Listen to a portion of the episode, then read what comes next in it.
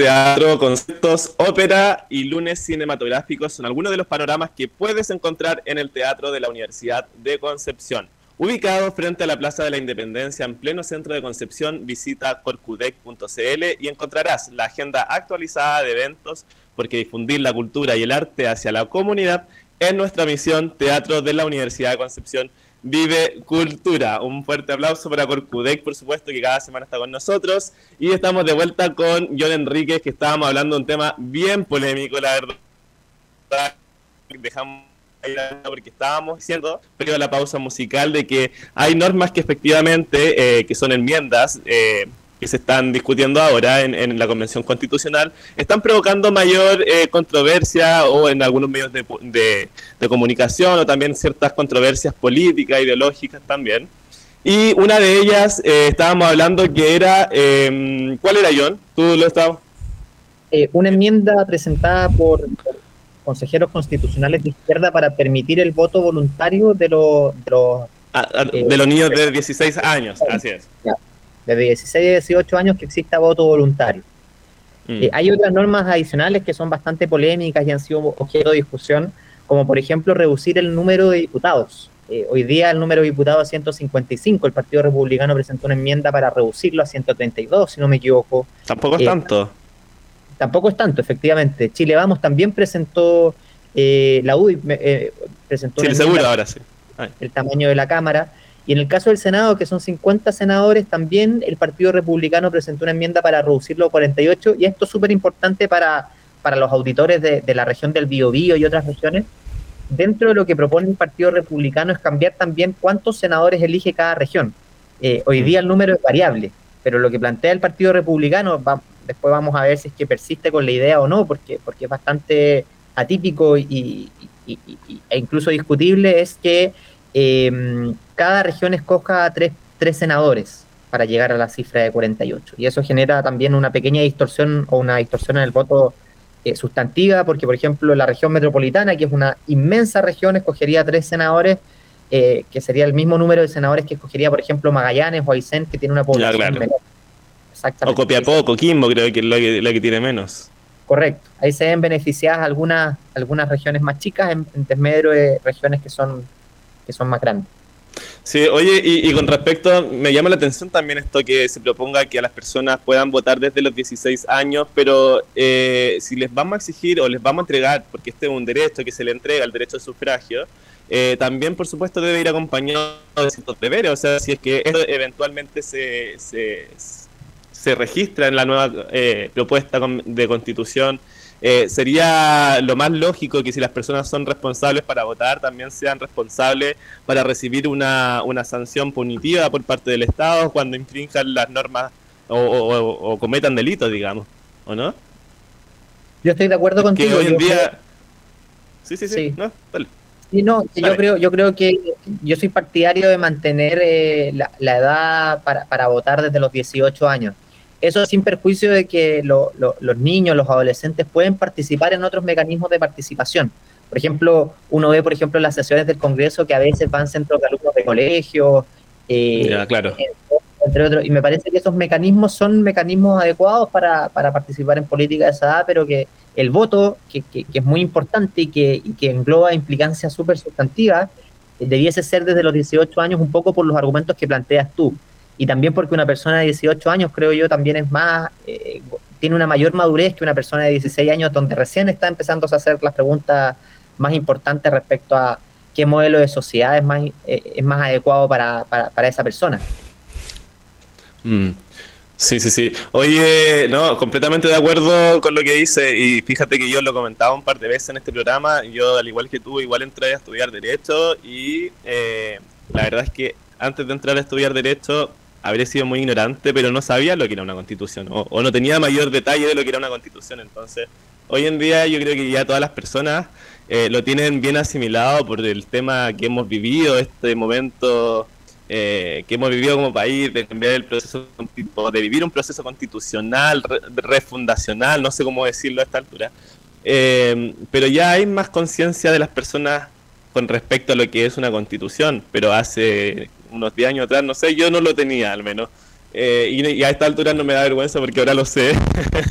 pero, pero creo que falta mucha educación cívica en los adolescentes, o sea, en el colegio todavía para que los chicos puedan votar. También es necesario que ellos puedan ser conscientes de eh, que no tienen un sacrificio de por medio, tampoco es que sean derechos, sino que también hay, eso pasan a ser privilegios muchas veces y que para pedir privilegios hay que también tener un esfuerzo de por medio.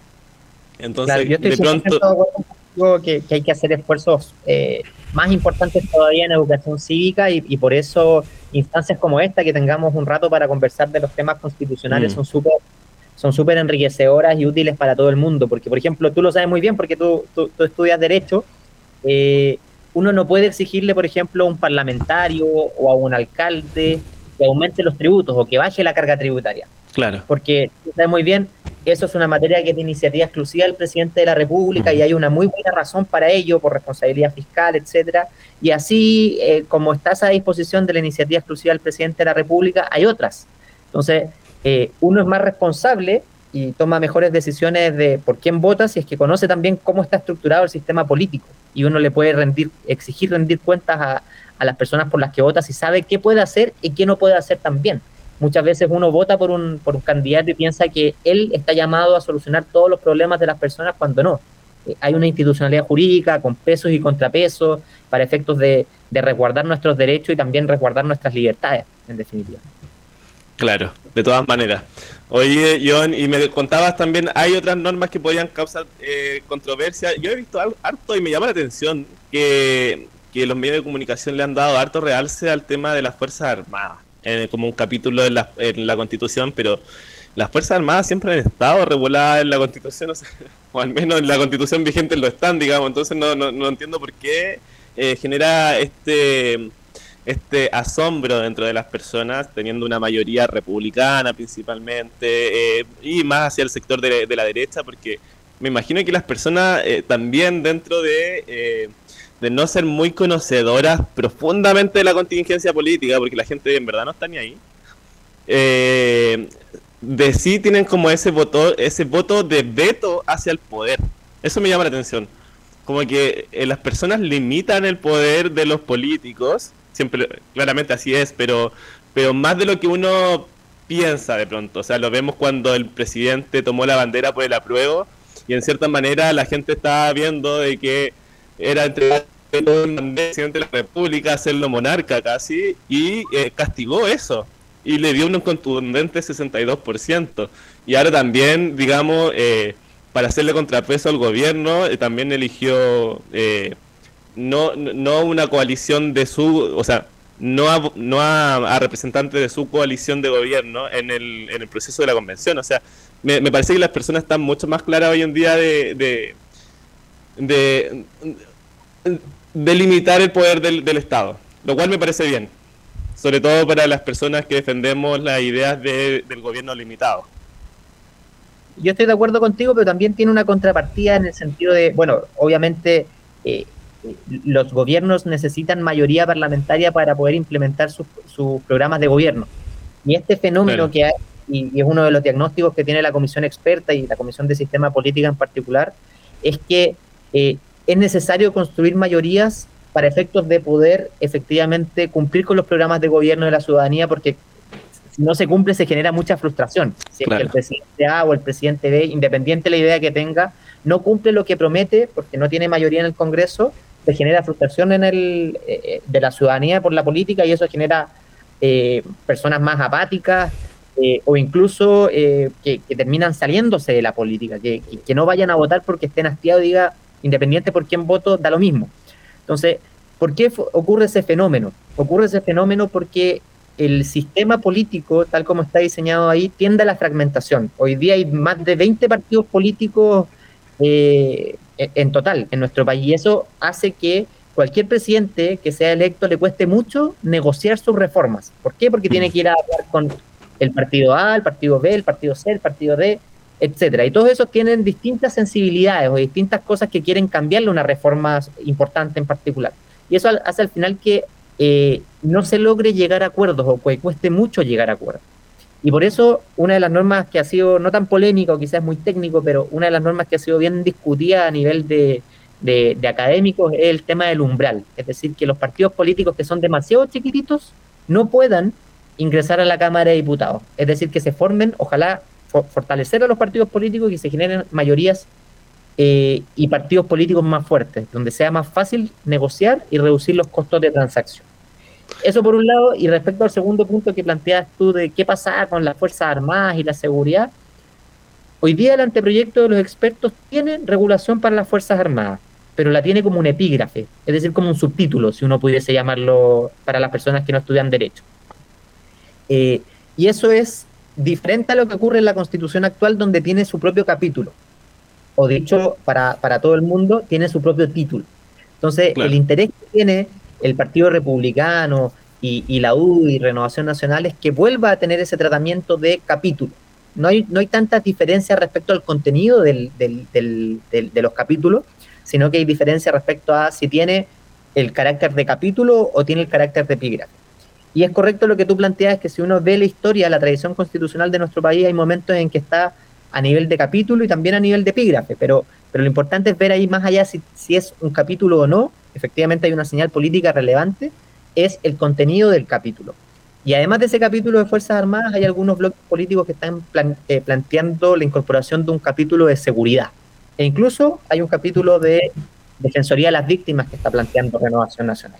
Entonces, eh, efectivamente las constituciones son hijas de su tiempo y ante la nación, percepción, y, hay cifras que, así lo demuestran, de que hay eh, problemas de orden público y, de seguridad a nivel interno en el país, eh, surgen este tipo de planteamientos de incorporar capítulos adicionales y, robustecer la, la, seguridad a nivel constitucional. Obviamente, por el solo hecho de que esto esté regulado a nivel constitucional, no necesariamente eh, se sigue de que los problemas de seguridad van a desaparecer. O sea, eh, mm. aplica el mismo argumento que aplicaba para la Convención Constitucional, no por el hecho de tener un derecho consagrado a nivel constitucional, los problemas se van a solucionar, pero sí son señales y, y, a la medida que queden bien diseñados y que se implementen bien, eh, efectivamente puede contribuir a, solucionar los problemas de las personas y, avanzar también en la provisión de derechos sociales, en este caso con un enfoque mixto, como establece la Claro, lo importante de esto que tú mencionas, John, es que finalmente las normas que van estableciendo la Constitución son normas que nadie está por sobre ellas, o sea, ni el presidente de la República, ni ninguna autoridad eh, y eso hace y obliga al mismo tiempo a estas autoridades a regularse, a, regirse por estas normas constitucionales que los ordenan y que si no eh, obedecen, ¿cierto? Eh, se pueden denunciar por abandono de deber. Entonces, por eso es tan importante que las normas de pronto tengan. Justamente, Cristian, la noción de gobierno limitado que planteas tú, que es una de, las de, los pilares de las democracias liberales y es tremendamente importante. Es decir, que las autoridades que nosotros eh, nos damos, elegimos, no pueden hacer lo que quieran, sino que tienen que sujetarse al Estado de Derecho. Es decir, pueden hacer aquellas cosas que están autorizadas por la Constitución y siempre van a haber vigilantes y pesos y contrapesos para evitar eh, que tengamos eventualmente gobernantes déspotas. Eh, mm. La democracia surge como una, como una reacción a la monarquía, de hecho, donde hay una suerte con poderes ilimitados, aquí no. Aquí es una democracia representativa donde nosotros delegamos eh, que alguien tome las decisiones por nosotros, pero, pero con controles, siempre con control y siempre resguardando nuestros derechos y libertades como el, derecho a emitir opinión, que estamos haciéndolo acá, la libre, la, libre expresión, eh, el derecho a asociación y otro, y, muchas más libertades que son claves para, para cualquier democracia liberal robusta y, en definitiva para, tener progreso también. de todas maneras de todas maneras, fíjate, yo ya a esta altura ya no, me escondo, pero eh, en este programa hemos invitado a muchos constituyentes en su época o a personas que analizan estos temas de, la constitución. Y yo donde encontré mi vocación realmente por el derecho fue el derecho constitucional. A mí me fascinó derecho constitucional, de verdad que me enamoró las normas constitucionales, la interpretación, eh, la armonía y todo el ordenamiento jurídico. Y, por eso no entendía por qué las personas tenían este carácter o este ánimo refundacional. Y te lo digo yo sin nunca haber militado en ningún partido político, igual con mis ideas bastante claras, pero, pero, pero creo que la, la constitución está muy lejos de ser percibida como algo eh, muy ideologizado, digamos.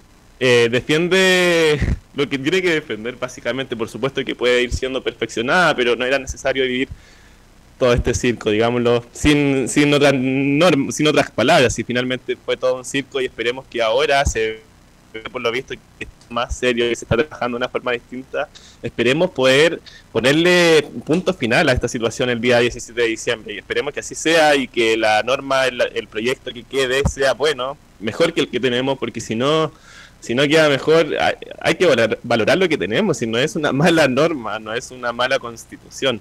Eh, pero bueno, John, ¿qué cosas podrían cambiar según tu perspectiva con respecto al, anteproyecto de la comisión de expertos con eh, proyecto de, constitución?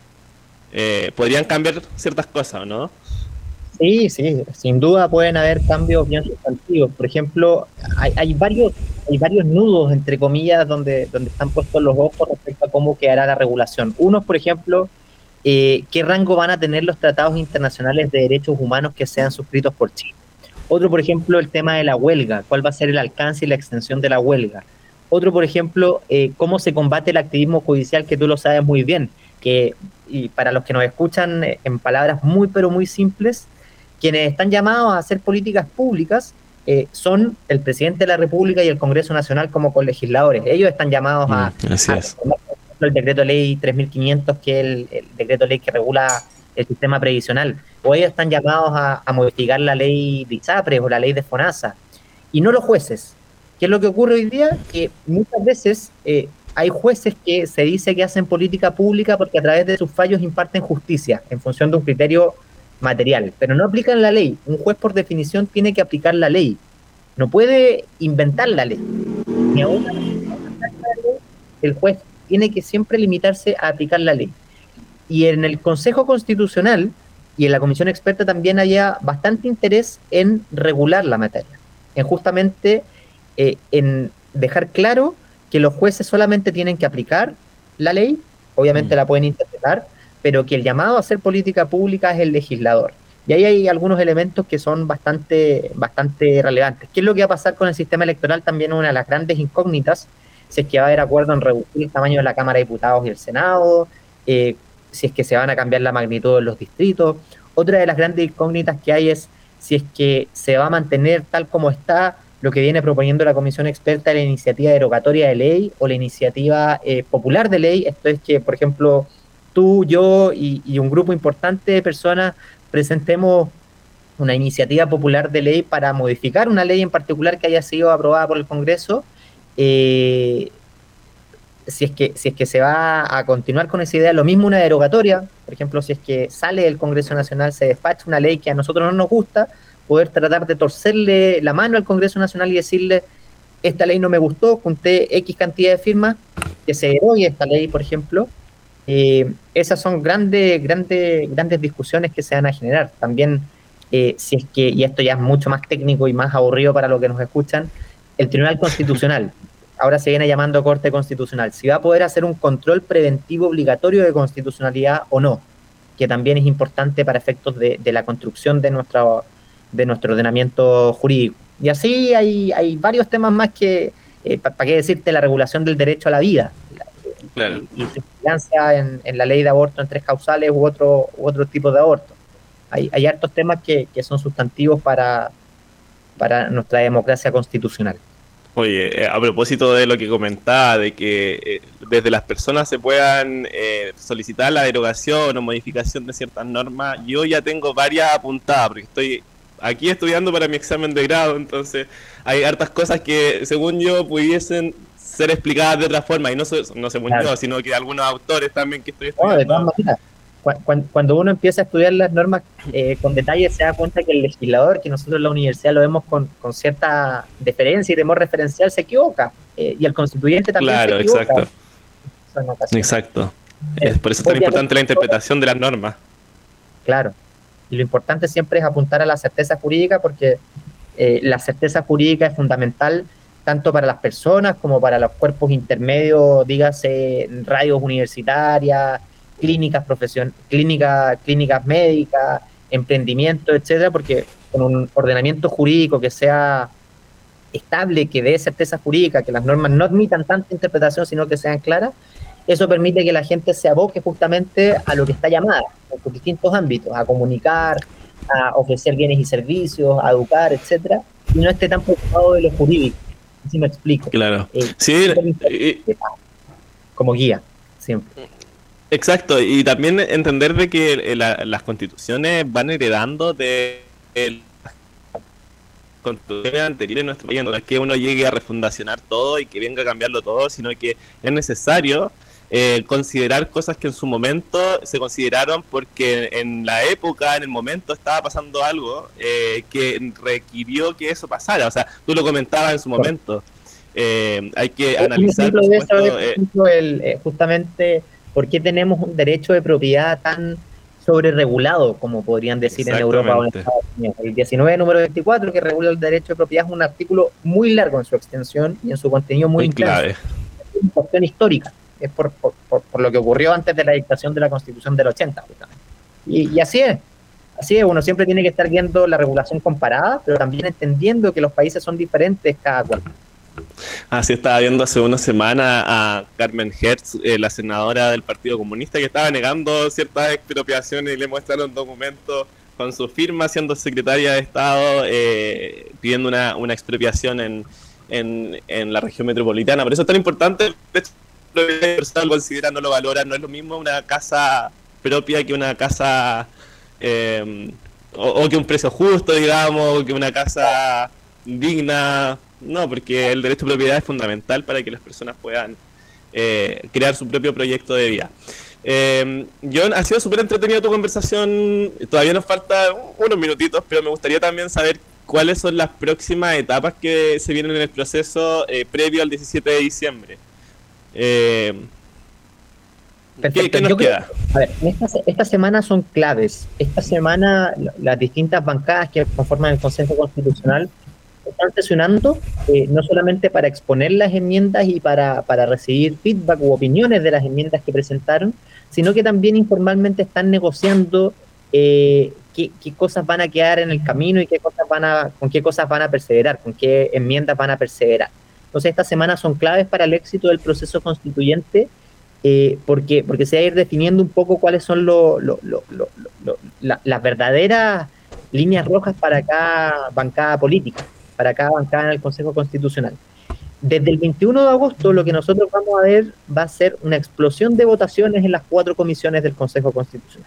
Van a empezar a votar al mismo tiempo y van a votar estas 1.100 indicaciones y además eventualmente enmiendas de unidad de propósito, que son acuerdos que, se pueden presentar hasta último minuto antes de las votaciones en comisiones, por tres quintos al menos, se van a empezar a votar en las comisiones.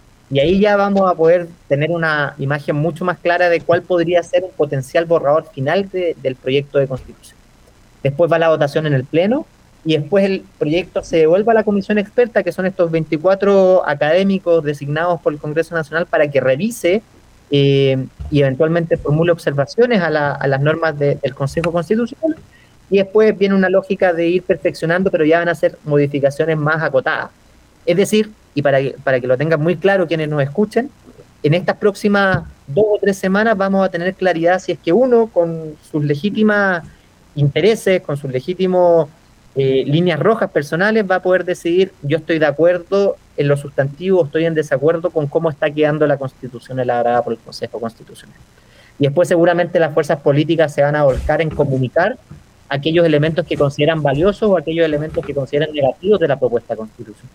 Lo que se de momento es que hay un amplio interés en los, en los, en los, en los consejeros constitucionales porque este proceso eh, no solamente se desarrolle de buena forma en el trato humano, sino que también eh, se alcancen acuerdos que sean buenos desde el punto de vista técnico, que logren dotar en definitiva a nuestro país de una constitución eh, bien diseñada y que goce también de, respaldo social, de una mayoría social para efectos de poder continuar con, nuestra vida en paz y que, el legislador posteriormente introduzca las modificaciones que estime pertinentes.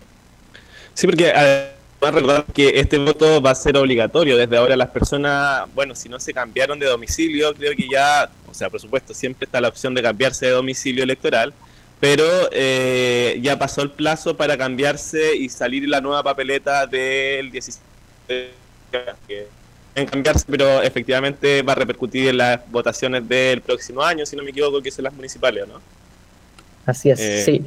El Consejo Constitucional entrega oficialmente la propuesta los primeros días de noviembre eh, y las elecciones, el plebiscito es el 17 de diciembre, así que va a haber cerca de un mes para que, para que se difunda la propuesta constitucional y se haga campaña a favor o en contra como, así es ya, ya no va a ser apruebo o rechazo sino a favor en contra. Correcto quizás que, que, irá a salir de esta cosa. Yo la verdad es que eh, no he estado muy, muy en el estudio de fondo de, esta propuesta, porque como verás estoy estudiando para, para mi grado, eh, pero, pero sí, por supuesto, informado siempre de, la contingencia política, de lo que está pasando, y además que cada semana tenemos invitados como tú de lujo y que nos puedan explicar también esta, eh, cómo se está viviendo este debate público eh, llegar también a las personas, a los estudiantes, a los funcionarios de DOCUC y por supuesto a todas las personas que nos escuchan y nos ven por Mundo TV. Eh, John, ya se nos está terminando el programa, pero te quiero eh, dejar un espacio para que tú puedas comentar eh, algo a los jóvenes, principalmente algún consejo, alguna recomendación de un libro o alguna algo lo que lo que nazca de ti en verdad, dejarte el micrófono abierto que que puedas hablar a las personas y, transmitir también quizás lo importante de preocuparse del servicio público, porque eh, todos ven como me cargan los políticos, me carga la política, pero en general eh, todo esto que nosotros vivimos gira en torno a eh, gestiones de las personas y si lo vemos como gestiones son todos, todos tenemos algo que gestionar en la vida por otro o por por el bien común de todos, digamos, ya sea en tu junta de vecinos, en tu barrio, como lo decíamos, en tu colegio, en tu trabajo, en todas partes eh, nos reunimos y necesitamos eh, mejorar eh, los espacios. Entonces creo que cada uno puede hacer una diferencia y, en, base a eso, quizás dejar tu espacio para que tú puedas despedirte y, y hablarle a la juventud de Chile. El micrófono es abierto. De todas maneras, gracias, no, lo que, lo que planteas tú es tremendamente relevante. Eh, yo creo que existe consenso y, me preocupa mucho cuando veo las encuestas de, la pérdida de valoración ciudadana que tiene la democracia, pero creo que existe consenso en que entre todas las formas de, de, sistema político que nosotros podemos adoptar, la democracia es por lejos la mejor, con sus defectos incluidos, pero es por lejos la mejor, la democracia representativa. Y por lo mismo hay que cuidarla. Y el cuidarla significa no solamente exigirle a los políticos que hagan el trabajo bien y que lo hagan de forma proba, sino que también que los ciudadanos eh, se esfuercen por tomar buenas decisiones también. Y eso lamentablemente, o para bien, eh, exige sacrificio, exige que uno esté informado, exige que uno vaya haciendo seguimiento a los temas, no necesariamente ser experto en todos los temas de asuntos públicos, pero sí saber qué es lo que están pensando nuestros representantes y después cuando, cuando hay elecciones lo que están pensando nuestros candidatos para tomar decisiones informadas. Y por eso eh, es súper importante programas como este para, para, para discutir respecto a, lo, a, los temas más candentes, si uno pudiese llamar, de, de la actualidad política y económica, porque en definitiva un sistema político que no funciona, un sistema político donde hay desconfianza, donde las instituciones están mal diseñadas, nos afecta a todos. Eh, y por eso nosotros vemos, tenemos países vecinos incluso donde la juventud emigra. Y no emigra porque le caiga mal su familia o porque no tenga amigos en países de origen, sino que emigra porque en sus países no hay un sistema político que les permita en definitiva poder desarrollarse. Hay inestabilidad, hay problemas económicos, hay problemas sociales y por lo mismo es importante tener una buena política. Entonces, ese es mi consejo de, de, que como vivimos en comunidad, eh, uno, claro, tiene el derecho y el, y el, y el deber de poder desarrollar su, su, vida conforme lo estime más conveniente, pero también tiene el deber de integrarse a la sociedad y de ser un aporte a la sociedad. Y el mejor es, ser responsable. Eso es una oportunidad, es una oportunidad de, de tú poder encontrar tu vocación eh, y en base a eso poder servir a los demás. O sea, de que cada uno pueda crear su propio proyecto de vida eso es independiente a lo que uno se dedique. Algunos se van a dedicar a la política, otros se van a dedicar a las comunicaciones, otros a, al ejercicio profesional, otros más a la familia incluso, y está bien que se sea, pero, pero lo, que hay, lo que debe haber común entre todas las personas de la sociedad es el interés por las necesidades de las personas y el interés por, por los destinos del país, porque en definitiva redunda para todos. Y respecto a libros que, que pudiese recomendar, estoy leyendo dos. Uno que, que es más fome, eh, que, o no sé si más fome, pero es, todo el mundo lo ha comentado, que es el libro de Daniel Mansui de, los 50 años de mm. Allende, a propósito de los 50 años de, del golpe.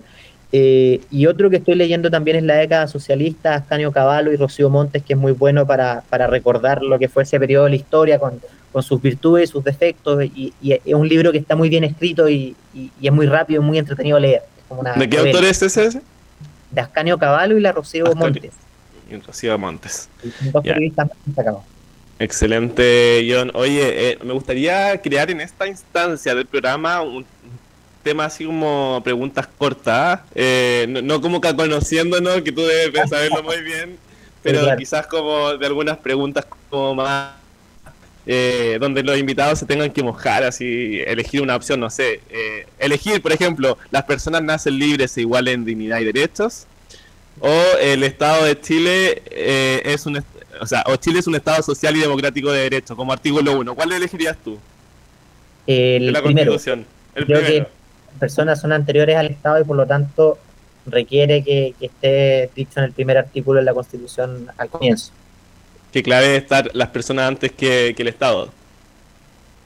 Oye, no, eh, esto era, yo ya tenía clara tu respuesta con toda esta conversación, pero, pero quería también eh, eh, exteriorizarlo también a las personas porque sin duda es algo que de pronto el común de las personas no considera y, y, uno que va viendo que hay normas con jerarquía, eh, por supuesto, importa dónde se establecen la defensa de ciertos derechos. Y las personas tienen que estar en la Constitución primero que el Estado, porque el Estado está para limitar el poder del, Ejecutivo, bueno, del gobierno, de, o sea, perdón, la Constitución está para limitar el poder de, eh, del Estado, ya sean sus tres poderes.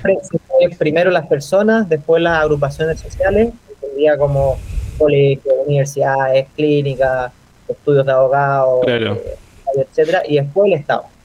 Claro, y nuestra constitución en el artículo 1 lo, organiza muy bien, porque primero pone a las personas, pues las personas nacen libres igual, eh, iguales en dignidad y derecho, después la familia, porque es el grupo más cercano que se puede encontrar dentro de la familia, es el núcleo fundamental de la sociedad, luego están los grupos intermedios y ya luego está el Estado, así que eh, me parece una muy buena estructura, espero que se mantenga en esta constitución. Quizás lo vayamos a conversar en otra oportunidad, John. Te quiero agradecer enormemente por, por haber participado de este programa de Mesa Redonda y también por tu intermedio a Faro que siempre de verdad se lucen con los invitados que nos invitan, que, nos, que nos traen, porque podemos hablar de todo un poquito eh, y eh, se nota también esa eh, cercanía con la pedagogía, digamos, porque finalmente eh, es, claro para, para explicar, para, para hablar puntos que de pronto son un poquito más complejos y que a los que estamos vinculados al mundo jurídico no vamos por el tecnicismo, pero se abordó muy bien, así que un millón de gracias a ti. Eh, no te vayas todavía, nos vamos a ir a una pausa musical y ahí me despido de ti en, en persona. O sea, gracias, a ustedes y un millón de, felicitaciones por, la iniciativa. Así que muchos saludos a la gente que nos escucha en la región del tío y y donde nos estén escuchando también. Eso, por AE Radio, por todo el mundo. Así que eh, www.aeradios, no se pierdan, ya volvemos en unos minutos.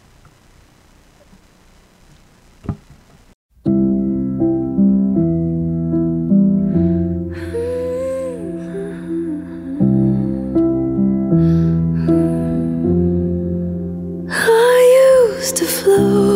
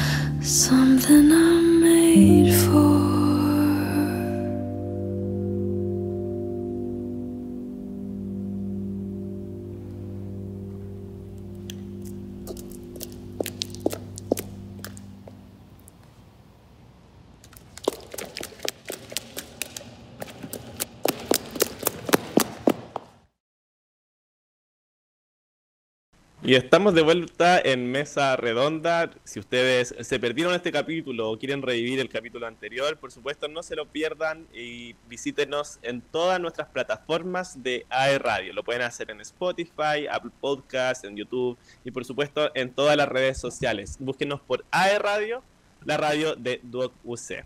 Y les había comentado un poco que se venían algunas noticias un poco polémicas de la semana con respecto a lo que está pasando en la contingencia nacional. Este, así se dio a conocer eh, sobre un posible pacto fiscal donde el ministro Marcel apunta a que importaciones bajo 41 dólares paguen impuestos para reducir evasión.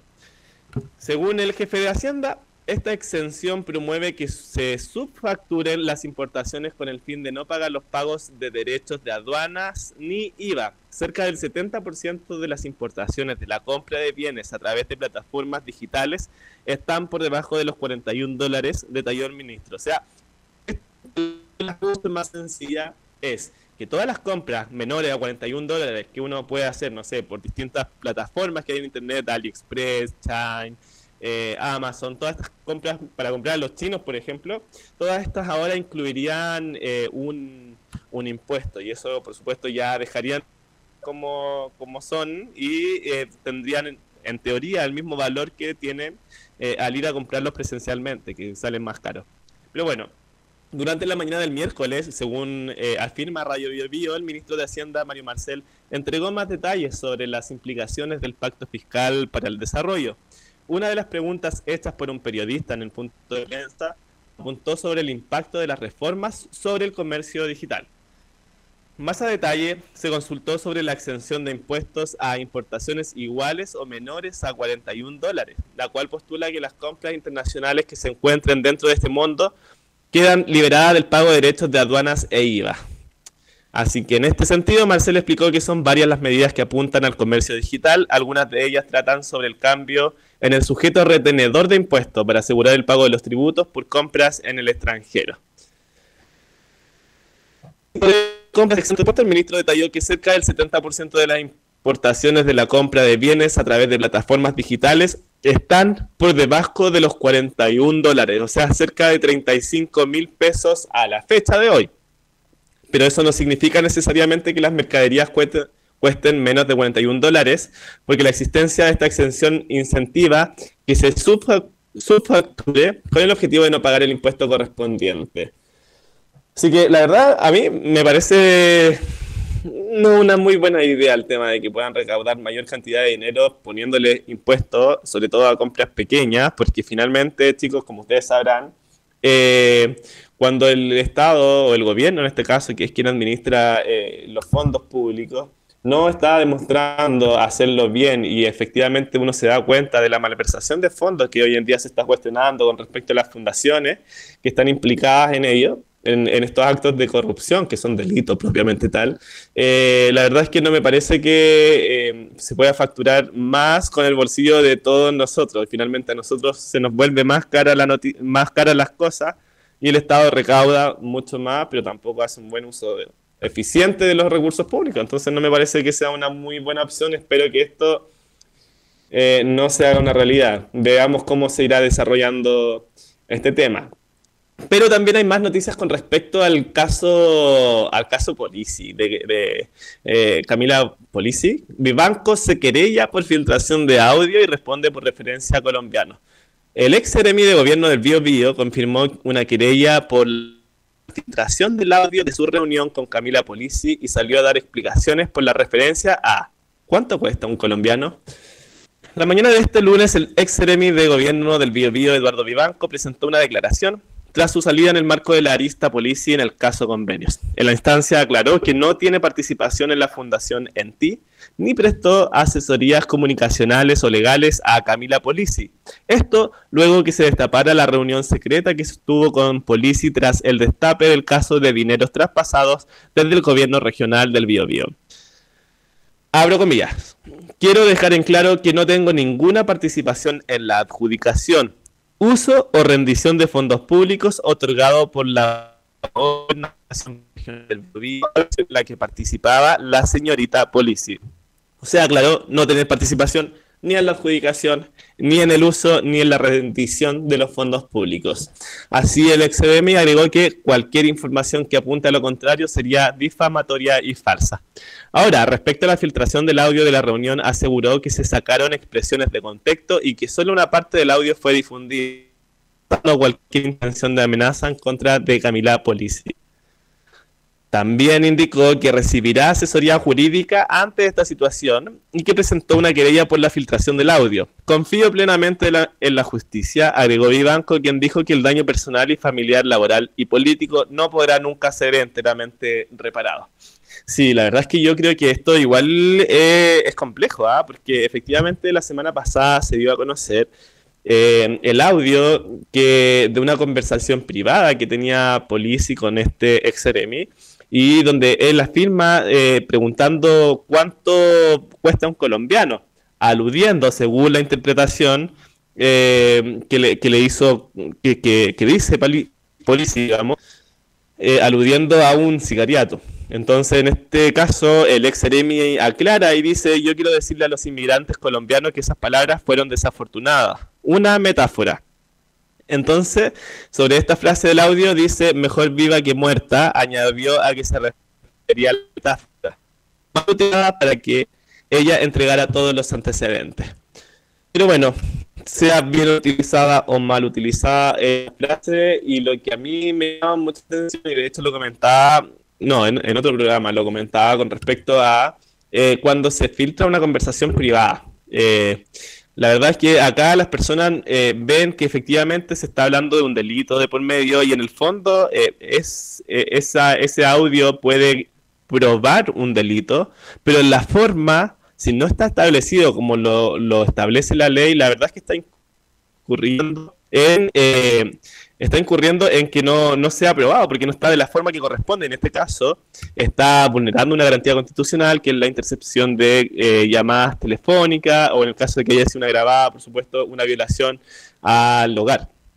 Entonces, eso es muy preocupante y de hecho eh, hay, hay casos eh, en la jurisprudencia, que es donde, donde están todas las, las, las soluciones judiciales en los tribunales de justicia, donde hay casos como, por ejemplo, eh, un caso de la Corte Suprema en que sancionó a Radio Bio, Bio por eh, publicar una conversación de una persona por teléfono, fue hace no mucho tiempo, en Campos Veravide se llama la otra parte, y efectivamente eh, fueron sancionados por esto. Entonces, esta situación, esta noticia es más o menos similar.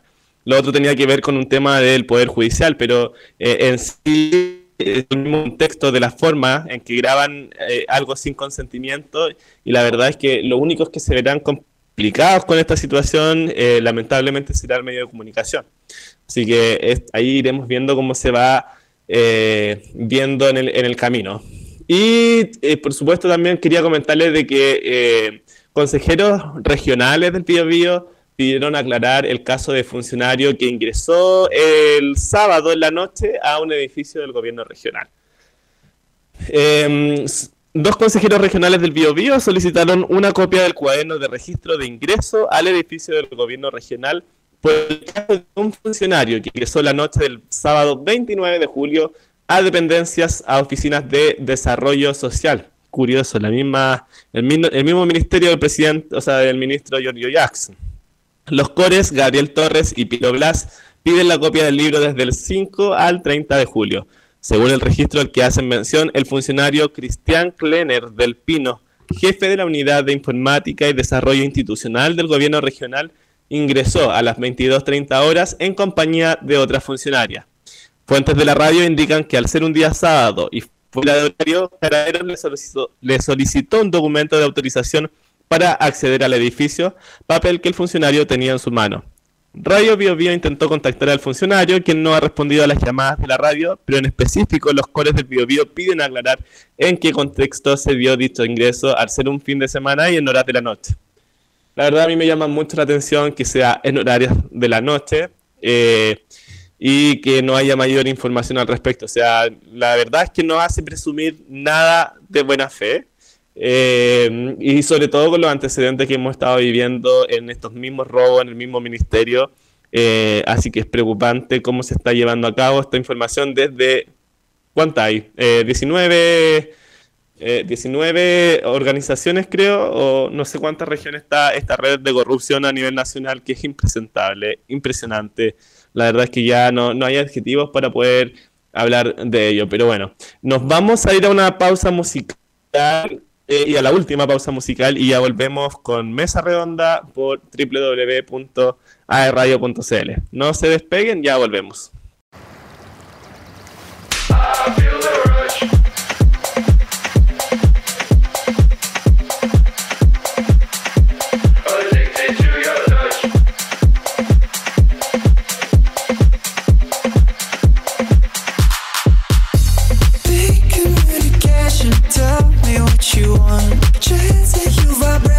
let your body talk to me, baby love. If you wanna show me why you've been scheming up, if you wanna. Trust the simulation, don't you let it break Every stimulation, promise I can take you wanna get, boy, you better show me why You've been scheming up You got my heartbeat racing, my body. I feel the rush, addicted to your touch. Oh, I feel the rush.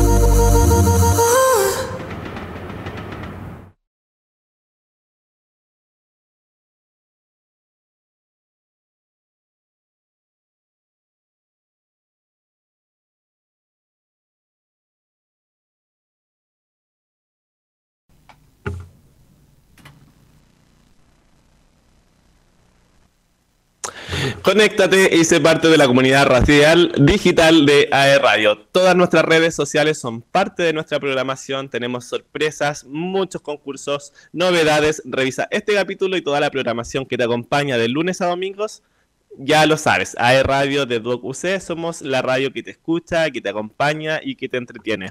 Ya nos vamos, queridos amigos. Agradezco a todos eh, su buena audición cada semana, sus comentarios en las redes sociales.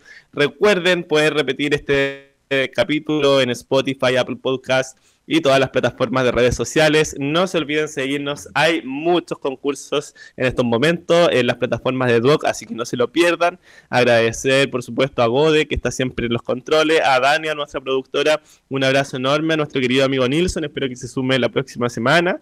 Y, eh, por supuesto, a todos ustedes que nos escuchan. Nos vemos el otro lunes. Chao, chao.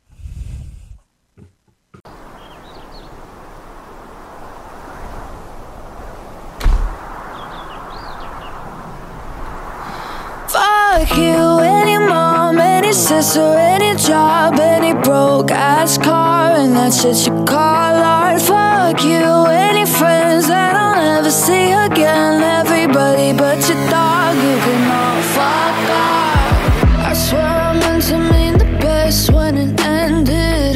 Even tried to bite my tongue when you started shit. Now you're texting all my friends, asking questions. They never even liked you in the first place. Dated a girl that I hate for the attention. She only made it two days, what a connection. It's like you'd do anything for my affection. You're going all about it in the worst ways. I was into you,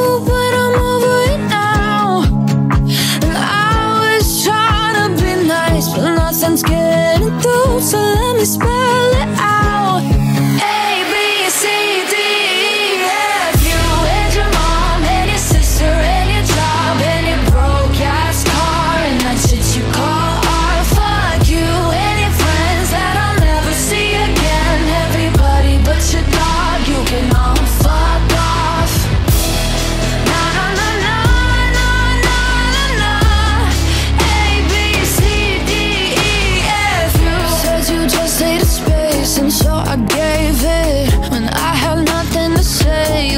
take it. Told everyone I'm a bitch, so I became it. Always had to put yourself above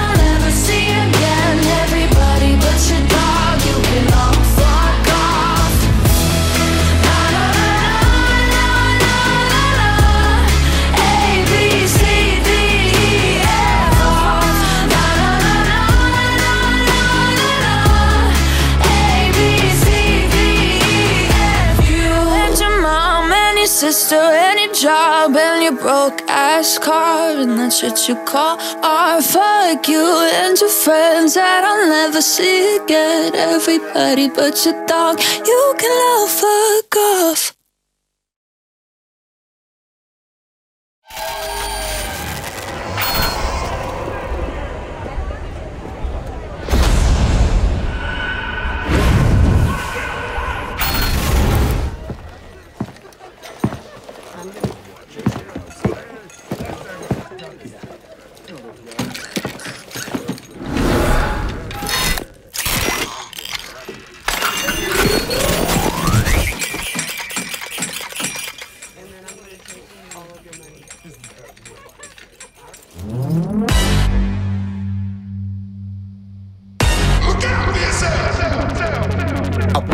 To the sounds of the silence that allows for my mind to run around with my ear up to the ground. I'm searching to behold the stories that I told when my back is to the world that was smiling when I turned.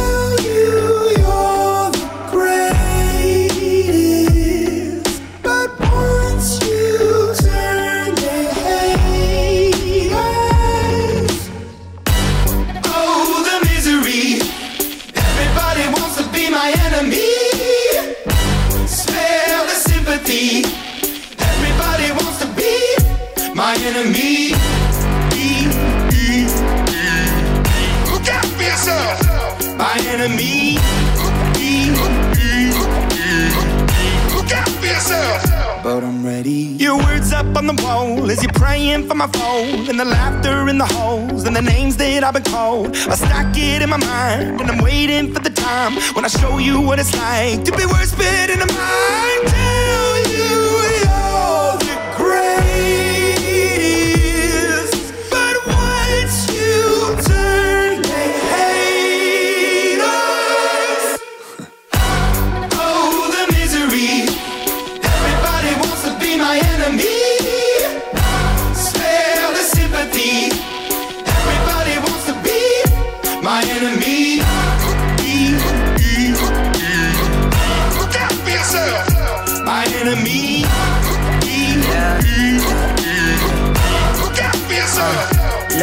Okay, I'm hoping that somebody pray for me. I'm praying that somebody hope for me. I'm staying where nobody supposed to be. Papa posted, being a wreck of emotions. Ready to go whenever you let me know. The road is long, so put the pedal into the flow. The energy on my trail, my energy unavailable. I'ma tell him I still away go. Hey, when I fly on my drive to the top, I've been out of shape, thinking out the box. I'm an astronaut. I blasted off the planet, rock that caused catastrophe, and it matters more because I had it. Now I had I thought about wreaking havoc on an opposition, kinda shocking. They want a static with precision. I'm automatic, quarterback. I ain't talking second packet, pack it up on panic, batter, batter up. Who the baddest? It don't matter, cause we is your. Everybody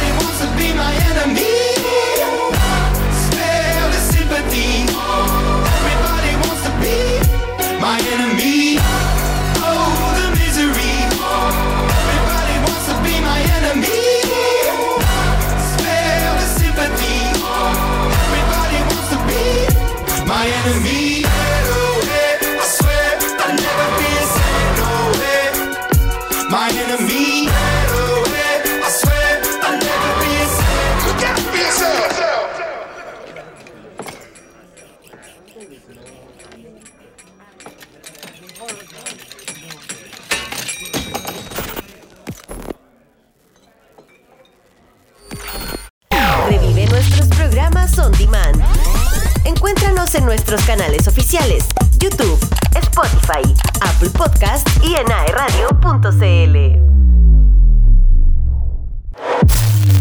Revive tus programas favoritos a través de Apple Podcast. Encuéntranos como AE Radio y también en aeradio.cl. Revisa nuestro canal de YouTube. Encuéntranos como AE Radio. Activa las notificaciones y descubre todo nuestro contenido que tenemos para ti. Estamos contigo en todas partes.